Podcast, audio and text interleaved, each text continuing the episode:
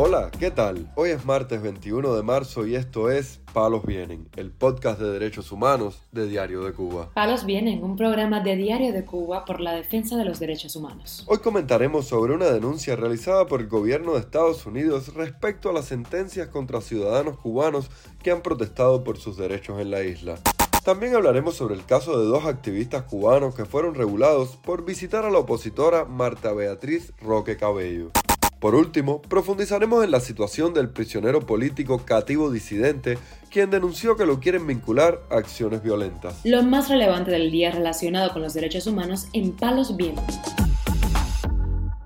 El secretario de Estado norteamericano Anthony Blinken denunció que en Cuba los tribunales han dictado sentencias de cárcel draconianas a cientos de personas por protestar por sus derechos durante la presentación del reporte sobre prácticas de derechos humanos en el 2022 este lunes. El documento incluyó en su apartado sobre Cuba informes creíbles de ejecuciones ilícitas o arbitrarias, incluidas ejecuciones extrajudiciales por parte del gobierno, torturas y tratos crueles, inhumanos y degradantes a disidentes políticos, detenidos y presos por parte de las fuerzas de seguridad, condiciones penitenciarias duras y potencialmente mortales, y arrestos y detenciones arbitrarias.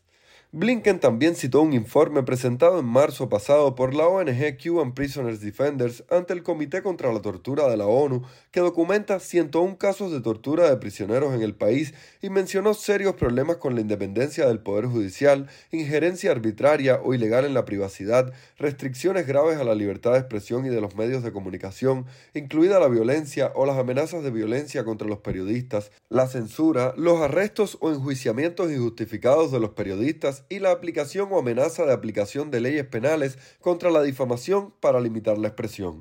Mientras tanto, la líder de las Damas de Blanco, Berta Soler, y su esposo, el exprisionero político Ángel Moya, fueron detenidos este domingo nuevamente cuando pretendían salir a protestar en conmemoración del 20 aniversario de la Primavera Negra.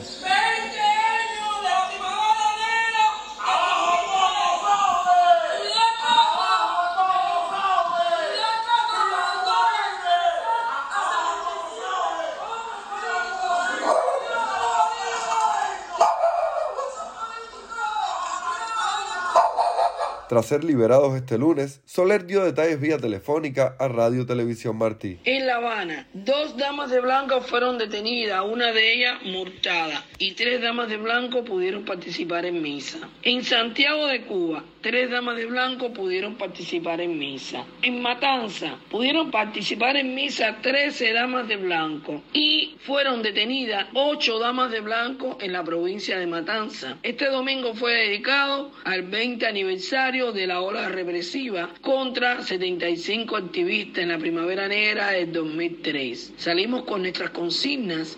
Ahí ya nos estaban esperando mujeres represoras del Departamento de Seguridad del Estado y la Policía Nacional Revolucionaria, vestidas de civil. Fuimos detenidos ambos, conducidos para la unidad de policía de Aguilera, donde por separado nos estaba esperando un médico para realizarnos un chequeo médico y nosotros nos negamos. Ángel Moya fue conducido después de salir de Aguilera para la unidad de policía de Guanabacoa hasta las 6 y 5 de la mañana de hoy lunes 20, pero también fue multado con 30 pesos moneda nacional. En el caso de quien les habla Beta Soler, fui trasladado a la oncena unidad de policía en San Miguel del Padrón hasta las 5 y 30 de la mañana de hoy lunes 20 que fui liberada y multada con 30 pesos moneda nacional. Con este suman 44 fines de semana consecutivos en que miembros de la organización son arrestados al intentar salir de sus viviendas.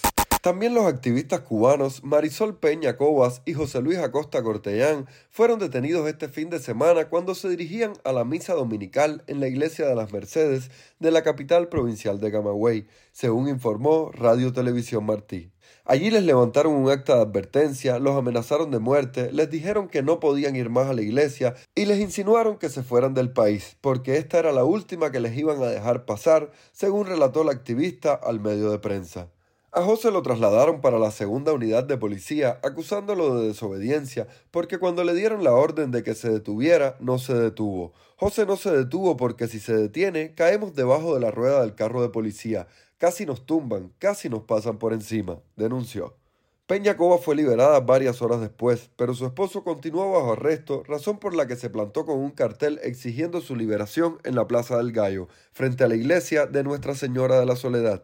Por otra parte, la pasada semana agentes de la seguridad del Estado confirmaron a los activistas Oscar Padilla y Belkis Domínguez durante un interrogatorio que están regulados por visitar la vivienda de la opositora Marta Beatriz Roque Cabello y colaborar con el informe mensual sobre los presos políticos cubanos que confecciona el Centro de Derechos Humanos. Al respecto, Domínguez contó a Radio Televisión Martí. Nos citaron para la estación de la policía de San Miguel del Padrón, conocida por los océanos. Allí nos estaban esperando dos oficiales de la seguridad del Estado. La sección 21 dice que son. Se hizo llamar el teniente coronel Arturo y el otro Jonathan. Nos entrevistaron por separado. A mi esposo lo amenazaron que no nos iban a dejar salir, que nos habían regulado ellos, que no buscáramos más respuestas. Y la amenaza era por visitar a Marta Beatriz Roque Cabello. Que si nosotros dejábamos de venir un año a casa de Marta Beatriz, quizás se acordaran y nos dejaran salir del país. Nosotros habíamos hecho una reclamación por una regulación migratoria. Mi esposo presentó para hacer una prórroga de su pasaporte, le dijeron que estaba regulado. A mí me dieron el pasaporte que nunca lo había tenido y a los cuatro días ya yo tenía regulación. Reclamamos a inmigración, nos mandaron para atención a la ciudadanía del MININ, pusimos una queja en fiscalía, presentamos incluso una queja para la Dirección Nacional de Inmigración y Extranjería, siempre diciendo que la regulación migratoria no la había hecho la seguridad del Estado, porque decía por interés público. Y nadie nos decía que por ley tenemos derecho a saber qué organismo nos había regulado. Nosotros le contestamos que no íbamos a hacer en ningún momento lo que ellos nos estaban pidiendo y que teníamos todo el derecho a migrar, que ellos precisamente por la impunidad que tienen podían violar la ley. Como no pudieron por las respuestas que les dimos, salió ya cuando nos íbamos el oficial Jonathan, él dijo, no, pero no pueden hacer lo que ustedes hacen. Y mi esposo le contesta, explícanos qué hacemos nosotros. ¿Cuál es el temor de ustedes con una señora de 77 años? El prisionero político Carlos Ernesto Díaz González, conocido como cativo disidente, denunció en una llamada telefónica desde la prisión de Ariza, difundida en Facebook por la activista Ismari Bacallao, que el régimen cubano intenta vincularlo a acciones violentas para deslegitimar su activismo. Y se prevé que la seguridad del Estado de alguna manera quiere involucrarme en actividades que no tengan como medio fundamental el activismo pacífico, honesto y sobre todo alejado de cualquier tipo de acción que pretenda de alguna manera eh, dañar la integridad física de, de, eh, eh, alguna entidad estatal o, persona individual. quiero denunciar esto porque, vuelvo y repito, como bien lo digo Martí, en política lo fundamental es prever. Y de alguna manera preveo que es, el, o, sea, es parte de los objetivos fundamentales que antes que tienen estos aparatos represivos, involucrar a personas que honestamente defiendan su criterio en actividades de tipo violentas y para así desvirtuar el verdadero activismo que nosotros eh, desde nuestra perspectiva individual asumimos como cubanos y como patriotas que somos. Cativo disidente fue condenado a dos años y medio de cárcel en 2022 por manifestarse pacíficamente en La Habana.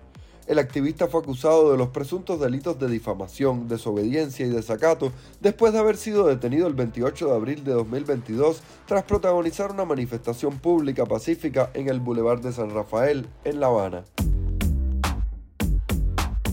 Palos Vienen, un podcast de derechos humanos de Diario de Cuba con la producción y conducción de Mario Luis Reyes. Muchas gracias por acompañarnos este martes en Palos Vienen, el podcast de derechos humanos de Diario de Cuba. Pueden escucharnos en DDC Radio, Spotify, Google Podcast, Apple Podcast, Telegram y SoundCloud. Yo soy Mario Luis Reyes. Mañana regresamos con más información.